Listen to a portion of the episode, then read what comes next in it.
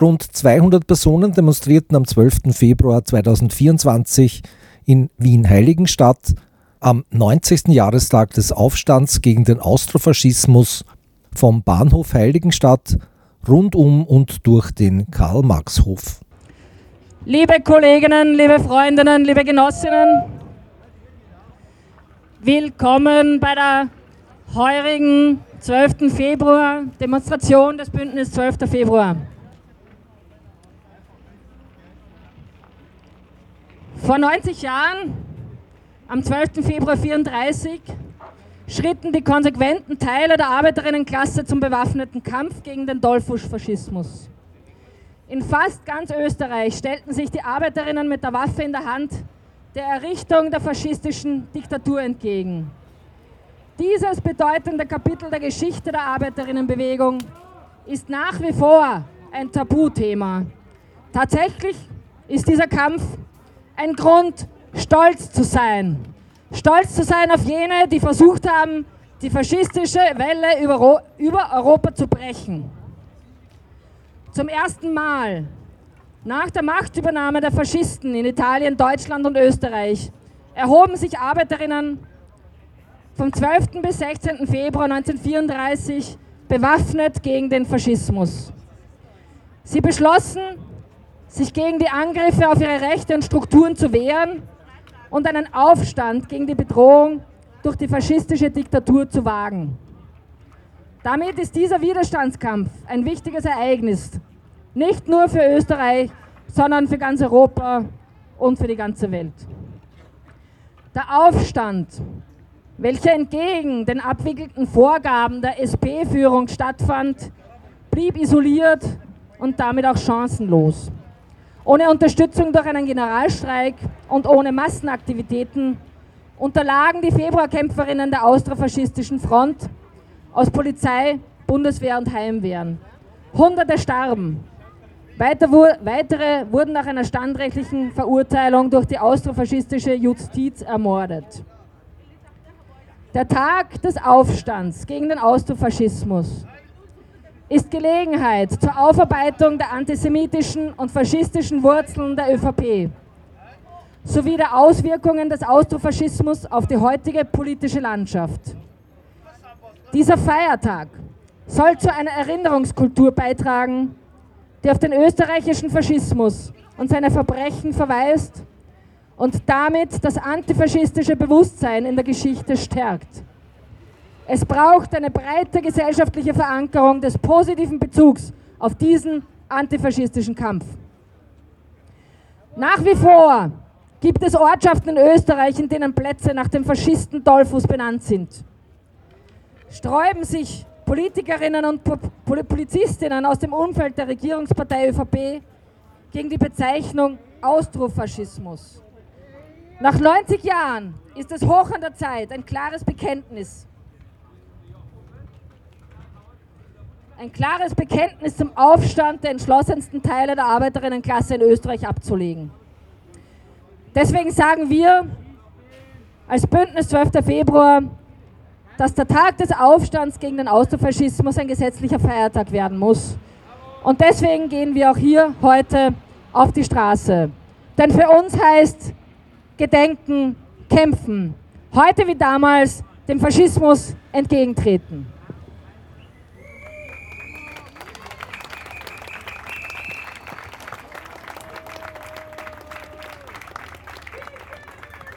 Das Bündnis 12. Februar wird unterstützt durch diverse Organisationen, die ich äh, in diesem Sinne auch heute hier begrüßen möchte, äh, nämlich die Gruppe Klassenkampf, Kommentern, die KJÖ Wien, die KPÖ Wien, links die Punkerhütten, das war's, das Archiv der Wiener Punkbewegung, die Anarchistische Bibliothek Wien, die Sozialdemokratinnen und Gewerkschafterinnen gegen Notstandspolitik, Frauenstreik und FZ Wien, die österreichische Lagergemeinschaft Ravensbrück und Freundinnen, das Café Gagarin, Rise Up Wien, PDA, Zwangsräumungen verhindern, die IARKP, das Rote Frauenkomitee Wien, Rassismusfreies Transdanubien, GLB, Funke und Defend Kurdistan Wien. Danke, dass ihr da mitorganisiert und auch mit aufgerufen und mit hermobilisiert habt. Äh, falls es noch Gruppen gibt, die ich jetzt nicht aufgezählt habe, dann ähm, seht mir das bitte nach, dann können wir das nachholen. Was wichtig ist, ist, dass wir ganz klar sagen, wir gedenken heute eines antifaschistischen Kampfes vor 90 Jahren. Und wir gedenken auch derer, die damals für Freiheit und für den Antifaschismus ihr Leben gelassen haben.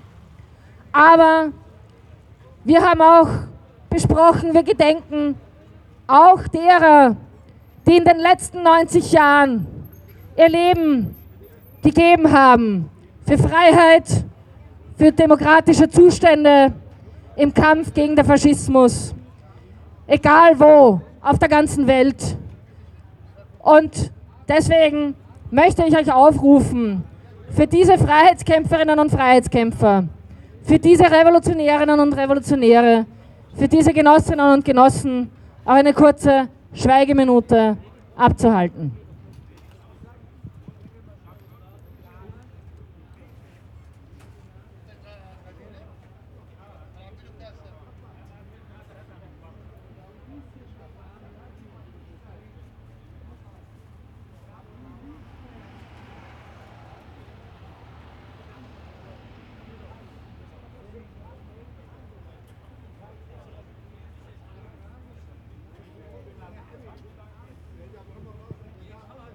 Ich danke euch. Wir ehren mit unserer Demonstration auch Ihrem Andenken.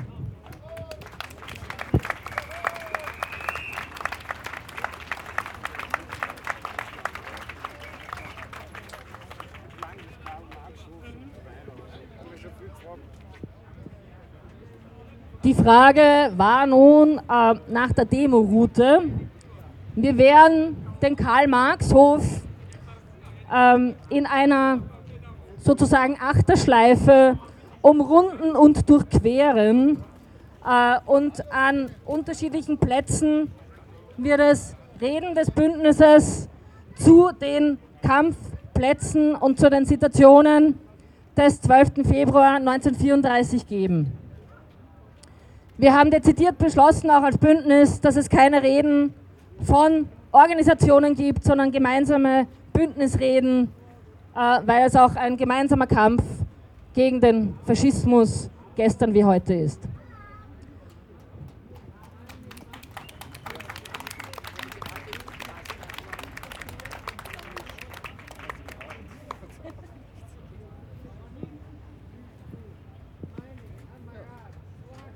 Was wir auch besprochen haben, dass wir nicht wie letztes Jahr einen Demowagen haben, der Musik spielt, damit auch die kämpferische der kämpferische Ausdruck dieser Demonstration besser zum Ausdruck kommt. Äh, und insofern seid ihr alle aufgerufen, äh, mit Megafonen oder auch einfach der eigenen Kraft der Stimme Parolen zu rufen oder auch zu singen. Auf jeden Fall klar zu machen, heute gehört die Straße dem Antifaschismus und wir werden auch weiterhin dafür auf der Straße sein.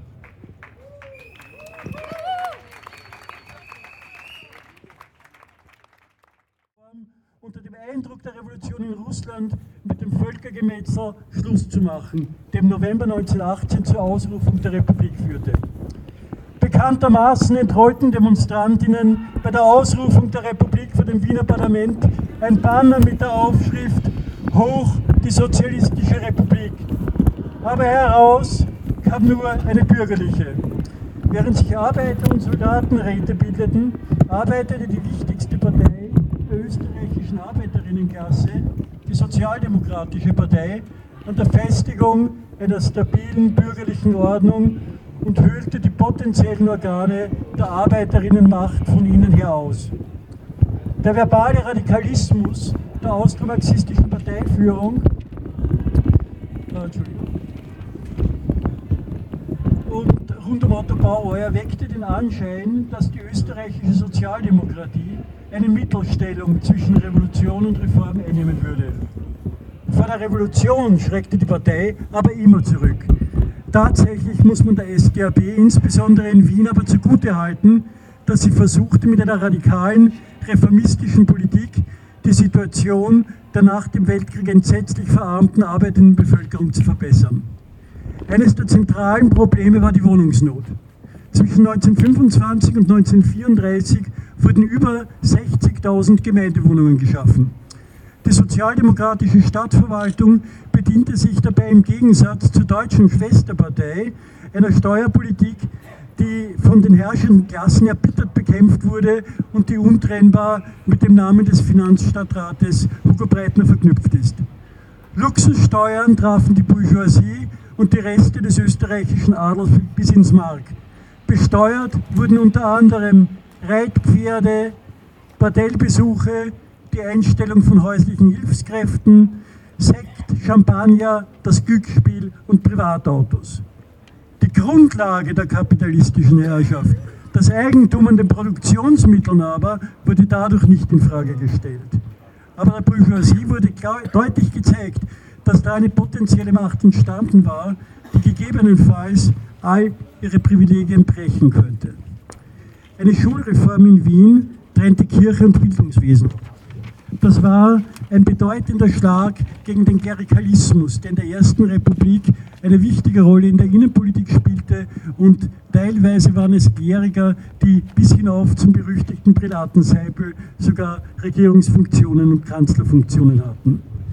Äh, was der Kirche ebenfalls ein Dorn im Auge war, äh, das war die Zulassung der Ehescheidung, das war die Zulassung der Zivilehe im Roten Wien, das war die Aufhebung der Geschlechtertrennung in Schulen und Bädern und die Förderung einer äh, doch liberaleren Sexualerziehung. Mit den Luxussteuern auf die Vergnügungen der Bourgeoisie wurde ein breites Netz kommunaler Erziehungs- und Gesundheitseinrichtungen finanziert. So konnte in Wien die als Wiener Krankheit bezeichnete Tuberkulose unter Kindern zurückgedrängt werden und in den Gemeindebauten entstanden ansatzweise neue kollektive Lebensformen, äh, die einen Gegenentwurf zur Situation in der bürgerlichen Gesellschaft darstellten. Gemeinschaftsküchen, Gemeinschaftswaschküchen, Parkanlagen, Kindergärten, schlicht ein menschenwürdiges Leben für die Arbeiterinnen, die früher in den Zinskasernen des Kapitals vegetierten. Daran entzündete sich dann auch der Klassenhass der herrschenden Bourgeoisie gleiche politische Vertretung des österreichischen Kapitals, die von christlichen Werten schwafelt, hatte 1934 keine moralischen Bedenken, Arbeiterinnenwohnungen mit Artillerie in Schutt und Asche zu legen. Die Leitkultur der christlich-sozialen war und ist für Lohnabhängige, für Arbeitslose, für Frauen, für alle Minderheiten eine gefährliche Drohung. Der Karl-Marx-Hof war allein schon wegen seines Namens den reaktionären und faschistischen Kräften ein Dorn im Auge. Und das ist da bis zum heutigen Tag geblieben. Wenn wir daran denken, dass im vergangenen Jahr, im Juni, im Wiener Gemeinderat, die Erben der christlich-sozialen Partei, nämlich die österreichische Volkspartei, von einem Marxismus-Check gesprochen hat und gemeint hat, man müsse belastete Namen in Wien einer Überprüfung unterziehen und damit ganz konkret auch den Karl-Marx-Hof gemeint hat, dann muss man sagen, Wunderbar, dass dieser Name, wunderbar, dass diese Berufung auf die Gründer des wissenschaftlichen Sozialismus immer noch ein Dorn im Fleische der österreichischen Bourgeoisie ist.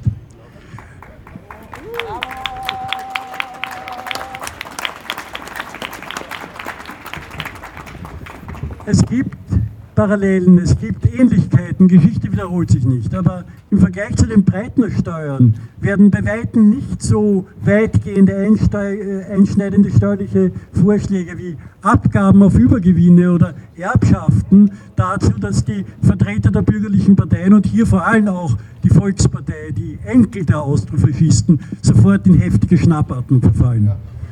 Die Vergangenheit ist lebendiger, als man denkt. Wenn man sich anschaut, wie in einer Nacht- und Nebelaktion in Dexing äh, diese Dollfußwallfahrtstätte, die unter anderem von Ministern wie Brandstedt oder jetzt von Karner gepflegt und gehegt wurde, entsorgt wurde, um einer historischen kritischen Aufarbeitung zu entkommen, dann sagt das einiges aus über den Charakter der so demokratischen, so bürgerlichen, so gesitteten österreichischen Volkspartei. Da sieht man, wo die Traditionen sind.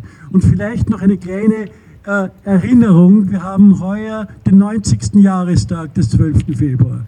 Ist es wirklich ein Zufall, dass vor einigen Tagen zwischen dem 7. und 9. Februar in Wiener Neustadt die dortige Militärakademie eine Übung im Straßenkampf abgehalten hat? In Wiener Neustadt, in einer Stadt, wo im Jahr 1928 im Oktober das Bundesheer den Heimwehren einen provokanten Aufmarsch in einer Arbeiterinnenstadt ermöglicht hat. Ich glaube, dass es bei der Bourgeoisie auch eine Form des Geschichtsbewusstseins gibt. Leider hat die Bourgeoisie weit mehr Macht, ihre Sicht der Geschichte durchzusetzen als wir. Und das ist der Grund, warum es wichtig ist, dass wir heute hier sind. Das ist wichtig, dass wir am 12. Februar sagen, Gedenken heißt kämpfen. Und das heißt für uns aber auch, und das ist die Verpflichtung der heldenhaften Kämpferinnen des 12. Februar, dass wir nicht nur heute, sondern dass wir jeden Tag ihres Kampfes gedenken und dass wir dafür eintreten, dass dieser Tag endlich zu einem gesetzlichen Feiertag wird, zu einem arbeitsfreien Feiertag in der gesamten Bundesrepublik Österreich, ein arbeitsfreier bezahlter Tag, an dem wir der proletarischen Helden gedenken, die sich hier bewaffnet dem Faschismus entgegengestellt haben. Danke.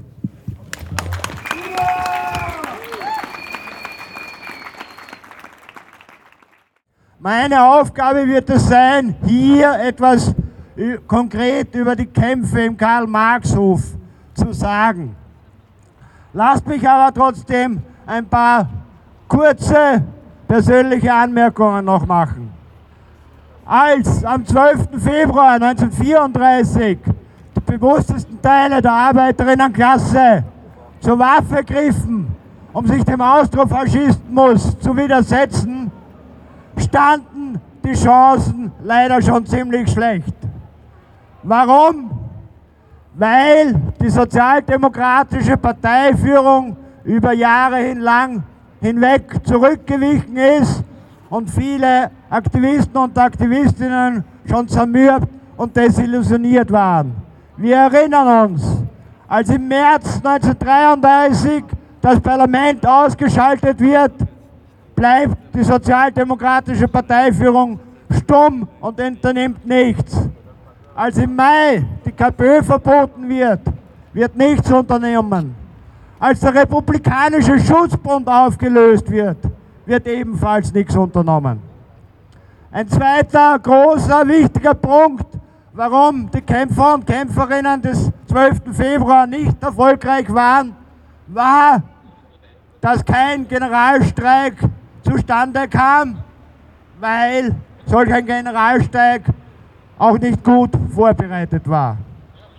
Und auch wichtig zu erwähnen, der Schutzbund hatte meist uralte Waffen. Die Schutzbundführung hatte nicht dafür gesorgt, dass neueres Waffenmaterial, das dem austrofaschistischen Regime auch nur einigermaßen adäquat entgegentreten hätte können, vorhanden wäre. Die SPÖ-Führung, die die Bourgeoisie mittels Wahlen entmachten wollte, die auf eine friedliche Überwindung des Kapitalismus gehofft hatte, hat kapituliert, aber diese Kapitulation wurde schon vor dem Februar 34 vollzogen. Lasst mich jetzt aus dem Buch Februar 1934 in Österreich, erschienen in den 80er Jahren, von äh, Friedel Gascher und Hans Hautmann die Passagen rezitieren, wo es hier um die Kämpfe am Karl-Marx-Hof geht. Äh. Nein, das ist noch nicht die richtige Stelle. 11.12. Bis 14 Uhr konnte die Polizei den Karl-Marx-Hof ungehindert durchstreifen. Am Abend des Montags vertrieben Schutzbündler schwer bewaffnete Polizeikräfte aus einer Wachstube in unmittelbarer Nähe des Karl-Marx-Hofes und schlugen einen Angriff gegen den im Zentrum der Wohnanlage gelegenen blauen Bogen zurück. Nach Anforderung einer Militärassistenz begann um Mitternacht Artillerie, Artillerie von der Hohen Warte aus auf den Karl-Marx-Hof zu schießen. Kämpfe tobten hier noch drei Tage.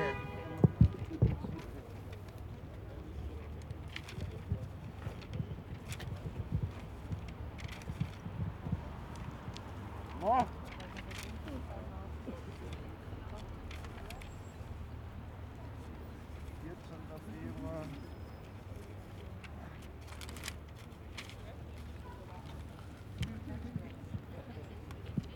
sollte offenbar doch ein bisschen moderner werden und man das alles am Handy schon hintun und noch mehr durchscrollen. So, jetzt habe ich es. 13. Februar. Im Kampfraum Döbling-Karl-Marx-Hof wurde der Artilleriebeschuss des blauen Bogens in den frühen Morgenstunden wieder aufgenommen. Um 9.45 Uhr traten Feldjäger des Bundesheers unter dem Schutz schwerer Maschinengewehre und mit Unterstützung von Panzerwagen zum Sturm auf die massiven eisernen Tore des Karl-Marx-Hofs an, die sie mit Hilfe geballter Handgranatenladungen aufsprengten. Als sie in die großen Innenhöfe eindrangen, wurden sie aus Fenstern mit Gewehrfeuer belegt. Einige Trakte des Wohnblocks waren um die Mittagszeit bereits von den Regierungstruppen erobert, als die Ereignisse in Floridsdorf die Regierung zwangen, Geschütze und Panzerautos vom Karl-Marx-Hof abzuziehen. Dadurch kam der Angriff in Stocken und der Hauptteil des Karl-Marx-Hofes blieb auch am 13. Februar in den Händen des Schutzbundes.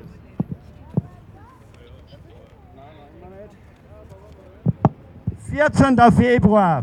Der Karl-Marx-Hof blieb auch am 14. Februar in den Händen der Arbeiter. Hier entwickelte sich ein hartnäckiger und blutiger Kleinkrieg. Die Regierungstruppen, die aufgrund des Abzugs der Geschütze nach Floridsdorf der Artillerieunterstützung entbehren mussten, wagten keinen Angriff, da sie aus den Fenstern des Karl-Marx-Hofes bei jedem Versuch des Vordringens mit Gewehrfeuer überschüttet wurden.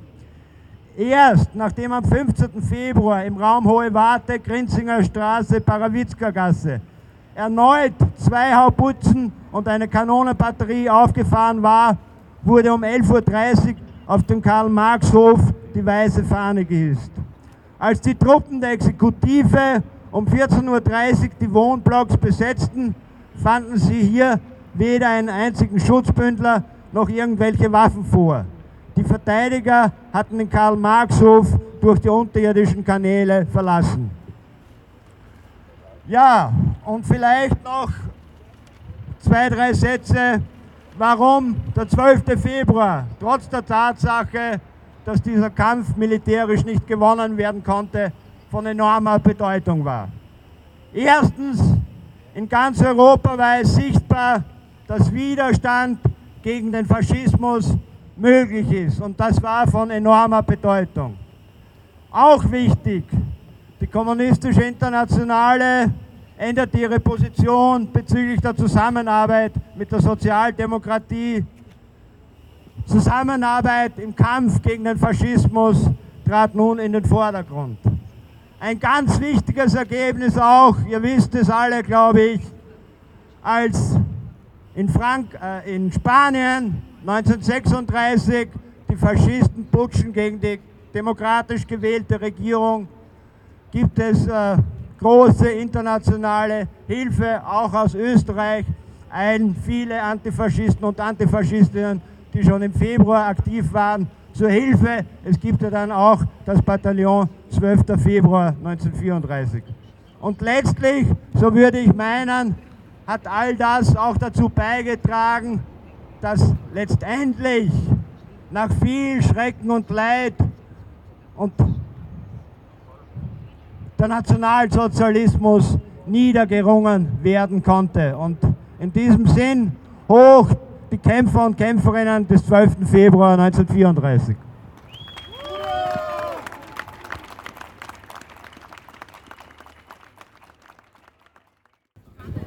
Wir stehen nun hier am Endpunkt unserer heutigen Demonstration, am 12. Februarplatz.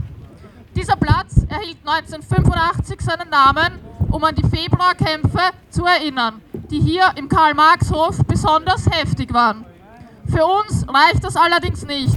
Wir fordern weiterhin, den 12. Februar, den Tag des Aufstands gegen den Austrofaschismus, zum gesetzlichen Feiertag zu erklären. Deshalb werden wir auch nächstes Jahr und übernächstes Jahr und alle darauffolgenden Jahre auf die Straße gehen, um dafür zu kämpfen. Denn für uns heißt Gedenken kämpfen. Ich freue mich, dass heute so viele Menschen auf der Straße waren. Danke für diese lautstarke und kämpferische Demo. Jetzt singen wir noch gemeinsam die Internationale und ich bitte den Frauenchor zu beginnen. Danke.